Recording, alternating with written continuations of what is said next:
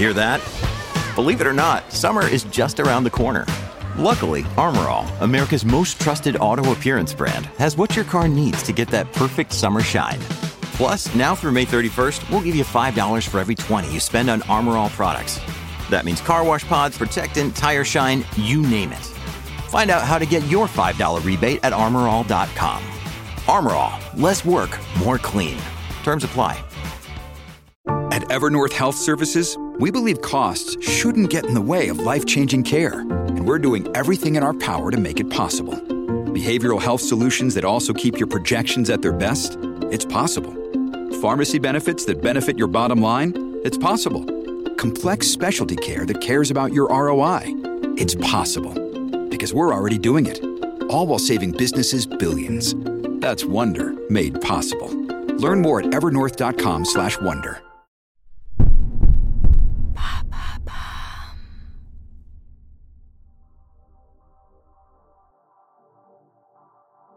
Bonjour à tous, je suis Alice Haché. Je vous souhaite la bienvenue dans l'empreinte.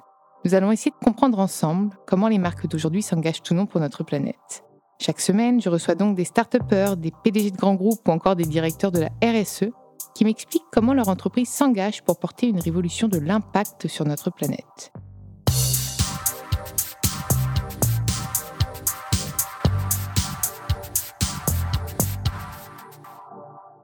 Dans ce nouvel épisode de l'empreinte, j'ai le plaisir de recevoir Alexis Normand, le cofondateur de Greenly, la plateforme des entreprises qui s'engagent pour le climat. Et Greenly dresse un bilan des émissions de gaz à effet de serre, mais pas seulement, elle accompagne les entreprises dans leur stratégie climat.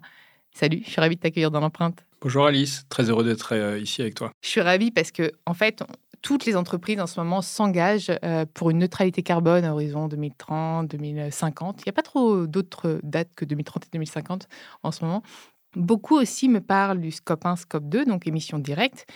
Et sur le scope 3, il y a encore un petit peu d'opacité et puis surtout des difficultés en termes de calcul. Est-ce que c'est justement une des, solutions que propose Grimy Exactement. En fait, beaucoup d'entreprises s'engagent pour le climat, mais quand on regarde la proportion des émissions mondiales qui font l'objet d'un suivi, d'un pilotage, euh, on est à peu près à 20%. Donc c'est surtout les grandes entreprises, euh, celles qui sont obligées de le faire parce qu'elles sont dans des secteurs euh, qui émettent énormément, hein, dans le, le pétrole, l'automobile, la construction, etc. Greenly cherche à étendre la couverture des entreprises qui suivent leurs émissions, donc pour passer de 20 à 80 à 100%, parce que ce chiffre de 2030, euh, il correspond en fait à un objectif de réduction de 50% de nos émissions par rapport à, en gros, 2020. Quoi.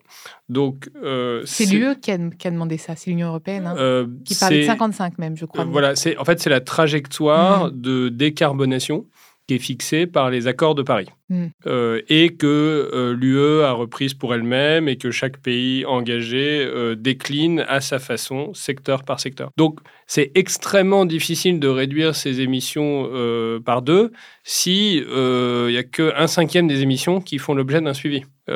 donc l'approche de Greenis ça a été de dire comment est-ce qu'on démocratise ce bilan euh, des émissions GES à toutes les entreprises et en particulier à celles qui sont exclues de ce pilotage, euh, les PME. Et pour ça, euh, on veut justement montrer que ça peut être aussi simple de suivre ces émissions que bah, de faire sa comptabilité. Toutes les entreprises arrivent bien à faire leur, leur comptabilité financière. Ce n'est pas un exercice évident, mais il y a des logiciels, même quand vous êtes débutant, qui vous accompagnent, qui vous guident, qui vous prennent par la main.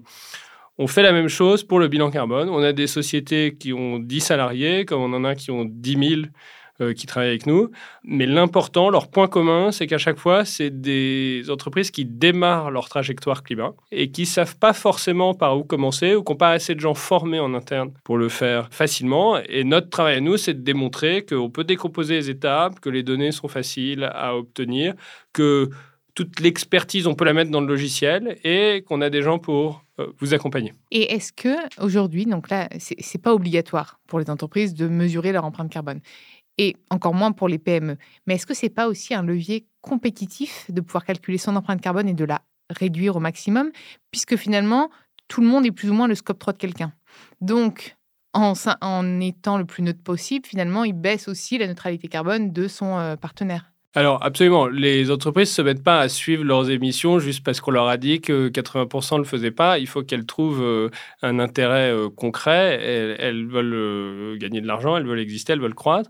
Et donc, le plus possible, il faut aussi pouvoir montrer que s'engager pour le climat, ça va dans le sens de son business. On peut tout à fait en faire un levier compétitif. Donc les grandes entreprises sont obligées de suivre leurs émissions quand elles ont plus de 500 salariés.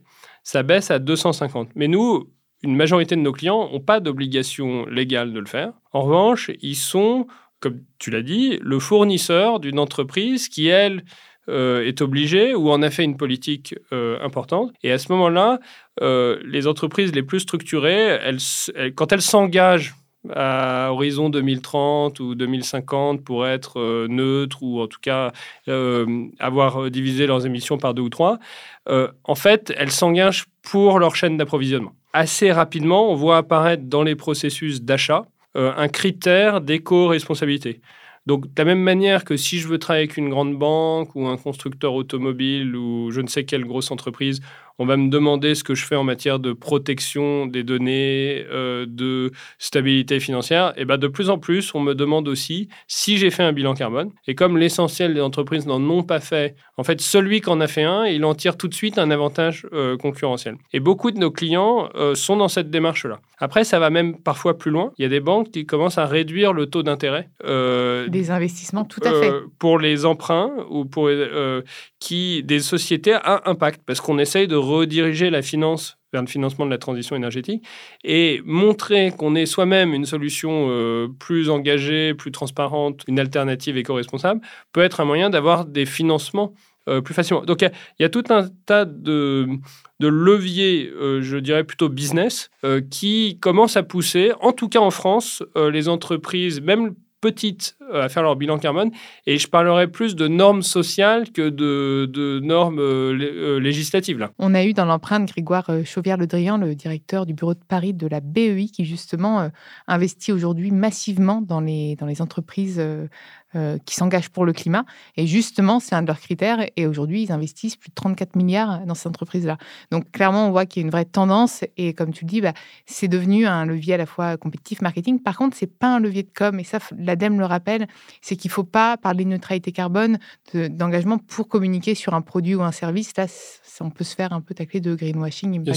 C'est-à-dire que souvent, la, com, en fait, est assez mal faite parce que, euh, et on le voit par exemple aux États-Unis, où on travaille de plus en plus, les entreprises euh, avec qui on discute euh, nous disent euh, je veux pouvoir dire que je suis neutre en carbone. Et en fait, la neutralité carbone, c'est un concept un peu compliqué parce que le monde n'étant pas neutre en carbone, c'est difficile d'expliquer que soi-même on est neutre quand malgré tout on émet et juste parce qu'on a peut-être financé quelques projets de plantation d'arbres, mettons. C'est la compensation, quoi. Donc, le, donc je pense que moi, à mon avis, il faut communiquer et il faut faire savoir et il faut être transparent.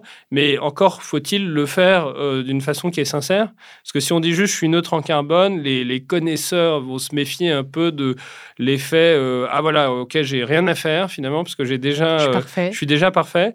donc il y a, en tout cas en France c'est très net, mais je pense en Europe il y a cette idée de trajectoire euh, net zéro, je m'engage sur une trajectoire qui veut dire en fait que j'accompagne le mouvement euh, de l'économie euh, mondiale vers la neutralité carbone. Donc oui, il faut atteindre la neutralité carbone, mais tant qu'on n'y est pas tous, c'est compliqué de dire qu'on l'est individuellement. Est-ce que c'est possible du coup de mesurer avec précision cet impact carbone? Alors, oui, bien sûr. Alors, il y a précision et précision, c'est-à-dire que justement, pour rendre les choses abordable, accessible aux, PME, il faut aussi comprendre très vite euh, où sont les grandes masses.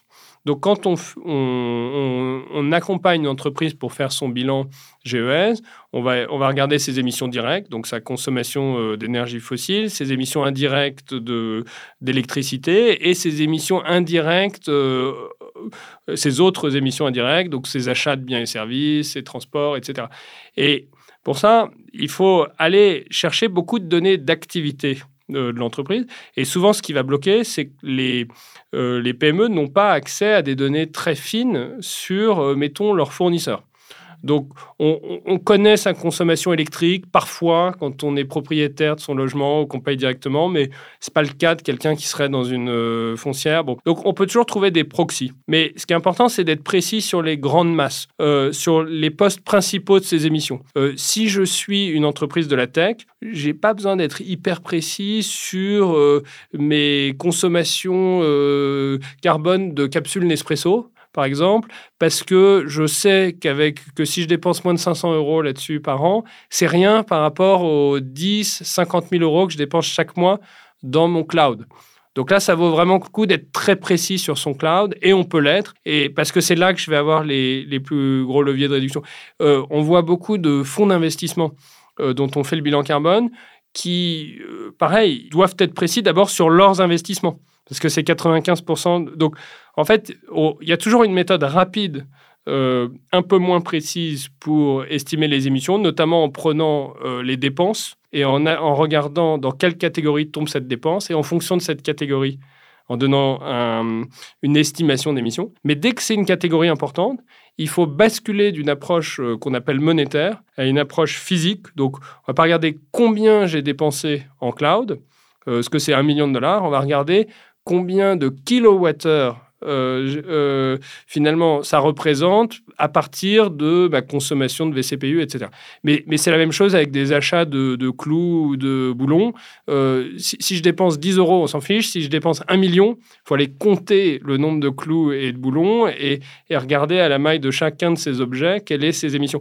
Donc, c'est toujours possible d'être précis. Mais comme euh, on est face à des entreprises qui n'ont pas que ça à faire non plus, il faut être précis là où ça va instruire un plan d'action une réduction. Et donc, c'est un peu cette approche qu'on défend, Pareto, quoi. Euh, concentrons-nous sur les principaux postes d'émission, précisons et arrivons, euh, essayons de faire votre bilan rapidement pour vite passer à l'action et pas se perdre et se noyer dans le détail. Est-ce que c'est possible d'être net zéro carbone sans compenser? Euh, Alors, non. Non, bah non. enfin, même nous, en fait, enfin, rien que le fait de respirer, je crois qu'on émet, non? Oui, alors l'humain euh, émet, euh, comme les, vaches, comme tout le monde, du méthane, etc.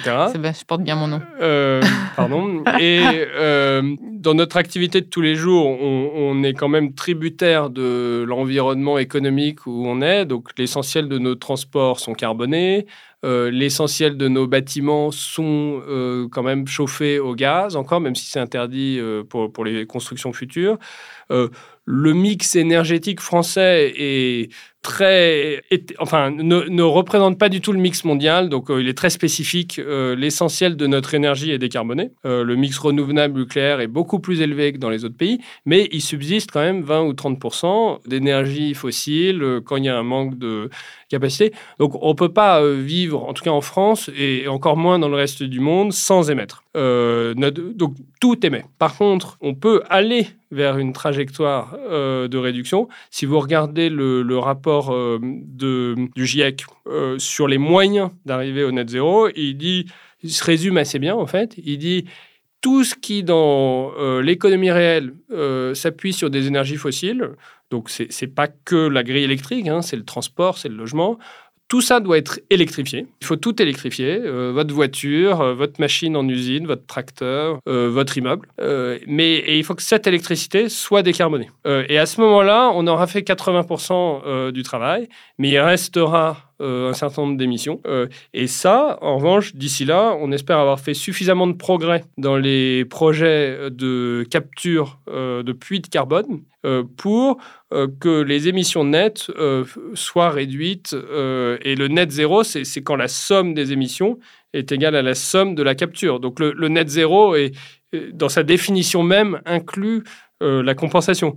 Le, problème, c'est de croire qu'on peut y arriver tout seul, tout de suite, mmh. sans faire d'effort de réduction, en quelque sorte. Est-ce que tu penses que ce serait intéressant que tout le monde, tous les particuliers aussi au-delà des entreprises, puissent calculer leur, leur empreinte carbone et qu'on ait peut-être, je ne sais pas si on pas un quota, mais peut-être, euh, je ne sais pas si ce serait une norme carbone à terme. Euh. C'est sur ce postulat qu'on a démarré Greenly. Donc, euh, j'étais avant dans la, le, quantified self, la quantification de soi. J'étais dans une, entreprise qui, qui, vendait des objets connectés pour suivre sa santé et je les intégrais au système de santé pour générer des mécaniques de prévention. Et l'origine de Greenly était de se dire est-ce qu'on ferait pas la même chose pour l'empreinte carbone? Et donc, avec mes cofondateurs, on a d'abord lancé une application mobile personnelle pour les particuliers euh, qui euh, calcule automatiquement votre empreinte carbone à partir de vos dépenses bancaires en se connectant à votre appli bancaire. Donc l'appli est toujours disponible, euh, elle est gratuite et effectivement on, tombe assez vite, assez bien sur la moyenne française. Si vous gagnez en moyenne, ce qu'un Français moyen gagne 27 000 euros, vous êtes à peu près à 11 tonnes de CO2 par an. Euh, bah, plus vous êtes riche, plus vous avez, votre maison est grande, plus votre voiture consomme, euh, plus euh, vous voyagez. Donc, vous êtes plutôt comme un Américain à 20 tonnes de, CO2 par an. Et pour mémoire, l'objectif 2050, c'est 2 tonnes. Moi, je suis à 2,5. Ah. Je suis une amie, je sais. Je, bah, alors c'est, je suis très déjà. non, mais, mais c'est exceptionnel. Et il doit y avoir peu de voyages, a pas d'avion, sans doute aucune viande, peu d'achats de, de textiles neufs, etc. En tout cas, c'est possible de le quantifier. Clairement, les changements de comportement ont le plus d'impact chez les gens les plus riches, parce que bien sûr, euh, bien sûr. Euh, c'est eux qui émettent le plus, en fait. C'est compliqué de taxer les gens qui, c'était le problème des Gilets jaunes, qui eux-mêmes sont déjà dépendants du pétrole euh, euh, pour leur quotidien. En tout cas, ça ne passe pas. Ils n'acceptent pas ça. Mais c'est normal, puisqu'en fait, mm. ils ne peuvent plus sinon travailler. En fait, si on Enfin, c'est un peu ce que je reproche aujourd'hui à, l'écologie et, et enfin, à ceux qui sont uniquement écolos, c'est-à-dire qui oublient d'aimer les hommes, les humains aussi, qui pensent que en fait, tout le monde va pouvoir électrifier sa voiture, euh, euh, manger bio, etc. Non, en fait, trois quarts de la population ne peut pas. Même. les changements de comportement ont beaucoup plus d'impact chez les plus riches. Et il y a toute une école économique qui, qui, veut justement taxer les plus riches sur leur carbone. C'est des travaux autour de Thomas Piketty et, et de Lucas Chancel qui prônaient justement une quantification de toute l'empreinte carbone. Alors, en tout cas, la techno existe. ça pourrait complètement faire l'objet d'une assiette fiscale. Nous, notre parti pris, c'était pas la contrainte, hmm, mais plutôt le nudge et comment vous encourager à identifier euh, des, des, consommations plus responsables. Euh, sur une dépense donnée, vous suggérez une alternative. Moi, je sais, quand j'ai calculé, que j'ai mis en story sur Instagram, tout le monde s'est mis à la calculer parce que c'était super sympa. Hmm. Enfin, c'était hyper ludique. Et quand tu dis le nudge, je pense que ça marche vraiment. Le côté euh, donner envie, en fait, faire mieux. Une fois que... Et puis, une fois que tu as un chiffre, en fait, et que tu as un objectif c'est pour ça que c'est important de calculer. Bah, tu, tu, tu, tu mets en action, tu, tu crées un plan d'action et tu vas, et même en tant que particulier, toi aussi, tu dis bon, bah, attends, là-dessus, je vais peut-être arrêter de manger de la viande tous les jours. Euh, voilà. Et tu vois l'impact tout de suite qui descend. Euh, absolument. Et puis, passer euh, de, disons, 10 ou 20 tonnes à 2 tonnes, c'est assez radical quand même. je connais des gens qui le font, mais faut pas oublier, justement, moi, pour moi, ça fait partie un peu de ce qui peut être décourageant pour les gens. C'est quelque chose d'aussi radical. Euh, alors que quand on regarde ce qu'on demande aux entreprises, on leur demande pas tout de suite d'atteindre euh, l'objectif de 2050. On leur demande de s'engager sur une trajectoire de réduction de 5 à 8 par an selon les secteurs. Et ça, c'est assez facile. Je veux dire, j'arrête la viande, euh, je, ou je réduis la viande, par exemple, je, réduis déjà de 10%. Euh, et 10%, c'est peut-être l'objectif que je dois atteindre dans les deux ans. Et puis, en attendant, euh, je vis dans un monde où l'automobile s'électrifie, où la grille s'électrifie. Donc, il y, a une partie de mon effort. Moi, mon effort peut m'amener à 30 ou 40% du chemin.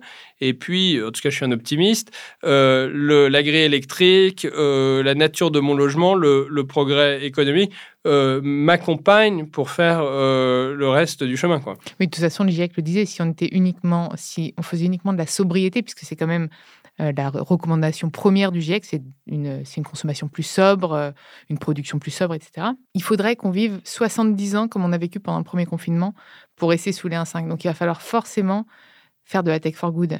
Bah, c'est le problème de... Et décarboner, il faut décarboner c'est le problème d'un discours trop décroissant sur le sujet, c'est que même si mathématiquement c'est une bonne façon d'arriver au résultat, si vous dégoûtez 90% des gens, vous arriverez nulle part. des gens qui vont vivre 70 ans en confinement, c'est un non-sens absolu. Et, et, puis il y a un autre, un autre problème, c'est que quand bien même les, les pays riches euh, y arriveraient, euh, vous avez le reste du monde qui a quand même soif euh, de bien-être. Et, le bien-être, euh, ça reste l'accès à une énergie euh, pas chère et abondante pour, beaucoup de gens. Et donc, en fait, n'être que dans le contrôle de la consommation pose bon, un problème d'équité et puis, en fait, de réalisme, tout simplement. alors que l'innovation technologique, qui n'est pas la seule solution, hein, loin de là, est quand même un moyen de, désolé pour l'anglicisme, de scaler les choses, donc de le généraliser à plus de monde. Donc, Enfin, et d'embarquer plus de monde aussi, puisqu'on trouve un challenge en fait euh, sur ces nouvelles technologies. Je, je, je pense que de dire qu'on a déjà les technologies euh, disponible pour décarboner, ce n'est qu'à moitié vrai. C'est-à-dire que certes, le renouvelable existe, certes, le nucléaire existe, mais il n'existe pas dans des conditions qui permettent de le généraliser à une, vitesse suffisante euh, pour euh, décarboner toute la grille électrique, rendre ça accessible à tous les pays du monde.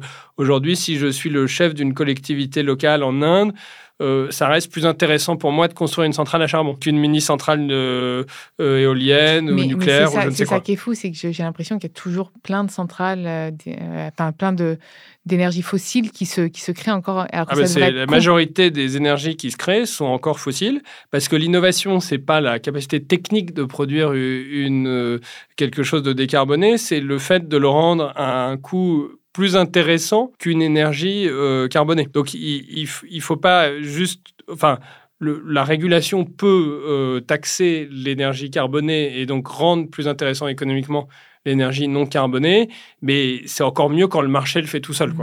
Et donc, quelles sont les perspectives pour Greenme maintenant que vous avez quand même un peu euh, étoffer le concept et que j'ai l'impression que vous avez levé des fonds là récemment, On a levé 21 millions d'euros euh, en série A et puis on avait levé euh, en tout 3 millions auparavant, donc on est, on est quasiment à 25. Alors, à quoi sert cet argent? Euh, Donc, en, en l'espace d'un an et demi, on a convaincu 500 entreprises de faire leur bilan carbone avec nous. Donc, je pense qu'on est une des plateformes, peut-être la plateforme qui grossit le plus vite dans le monde sur ce sujet. Euh, on est sur un sujet où il faut aller très très vite, pas seulement pour des raisons euh, morales ou climatiques, mais aussi parce que le bilan carbone euh, d'une entreprise, comme c'est aussi le résultat du bilan carbone de tous ses fournisseurs, vous avez des réseaux, des effets de réseau très important.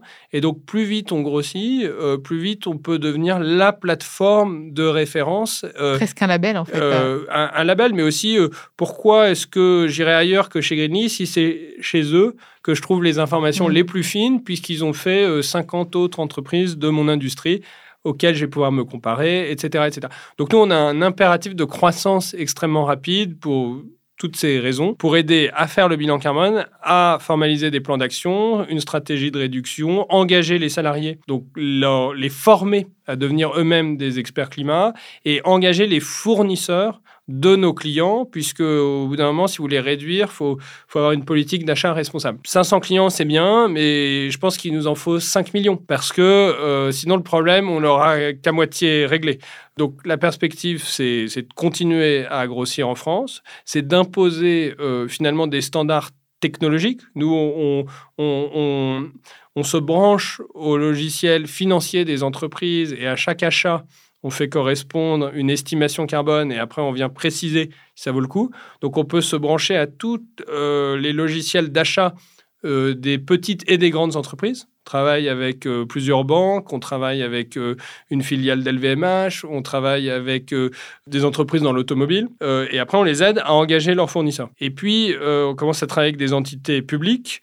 Donc les achats de l'État eux-mêmes pourraient scanner à chaque fois ce qu'ils font en termes d'empreinte carbone en France. On grossit l'équipe au UK et mon cofondateur, euh, Mathieu, s'est installé à New York, où là, on est face à un public beaucoup moins en avance qu'en France sur ces sujets. Tout le monde me dit que les États-Unis sont hyper en avance, c'est faux? Il n'y a pas du tout autant de podcasts comme celui-ci. Ah bah, on va aller, on va aller, on va aller se. De gens qui s'intéressent au sujet. Ils n'ont pas malheureusement Jean-Marc Jancovici. Ah, il n'y a, personne, il n'y a pas de. Bah, il y a Bill Gates. Et, il y a Leonardo DiCaprio.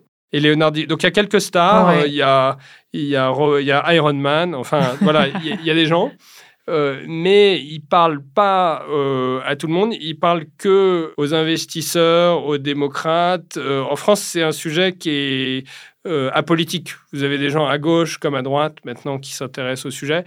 c'est encore très polarisé aux mmh. États-Unis. Donc il y a des réglementations qui arrivent avec la Security Exchange Commission qui voudrait que toutes les entreprises cotées euh, commencent à publier leurs émissions parce que sinon, en fait, elles mentent à leurs investisseurs sur leur valorisation réelle si elles, ne, n'incluent pas le risque climat. Donc c'est le raisonnement de l'autorité des mmh. marchés financiers américains, c'est votre valorisation euh, induit vos investisseurs en, en erreur si vous n'êtes pas transparent là-dessus. Donc c'est un peu une extension de leur mandat, mais ce qui est, qui est intéressant. Et donc ça arrive aux États-Unis. Mais ce que je veux dire, ça arrive à un point où on était il y a 5 ou 10 ans en Europe. Donc il y a un retard considérable. Euh, alors après, ils ont une foi dans le progrès et dans la technologie qui est, plus forte quand même qu'en Europe. Donc ils peuvent adopter beaucoup plus vite des nouvelles technologies. Et nous, quand on se développe là-bas, on voit bien que les cabinets de conseil, les entreprises euh, euh, hésitent moins longtemps à démarrer. Mais ils partent de plus loin. Est-ce que tu vois parfois des entreprises qui veulent un peu mettre sous le tapis des Enfin, des, bah des, choses à comptabiliser, par exemple, bon, bah, ça, bah, en fait, c'est un peu greenwashing, quoi. C'est exactement ça. Quand on voit une entreprise qui vous dit qu'elle est neutre en carbone, ça veut dire qu'elle elle vous dit j'ai calculé mes émissions et j'ai financé le même nombre euh, de hmm. tonnes de CO2 en forêt ou ce que vous voulez. Mais en fait, quand elle fait ça, elle a jamais euh, calculer ses émissions sur un périmètre euh, homogène. Donc en fait, elle l'a fait sur son scope 1, son scope 2, elle l'a presque jamais fait sur son scope 3, parce qu'évidemment, ça lui coûterait deux fois plus cher. Donc vous êtes presque toujours dans de l'hypocrisie. Hmm. Euh, c'est moins à savoir, c'est moins à savoir. Voilà, quand quelqu'un vous dit qu'il est neutre en il a, il a calculé un bout du périmètre et, et ça l'a arrangé. Exactement. Donc c'est, c'est plutôt, ça, on comprend la méfiance sur ce sujet. Merci beaucoup. Merci à vous d'avoir écouté cet épisode. Vous pouvez retrouver tous les épisodes sur toutes les plateformes de podcast ainsi que chaque semaine sur thegood.fr. N'hésitez pas à liker, partager et commenter le podcast. À très vite.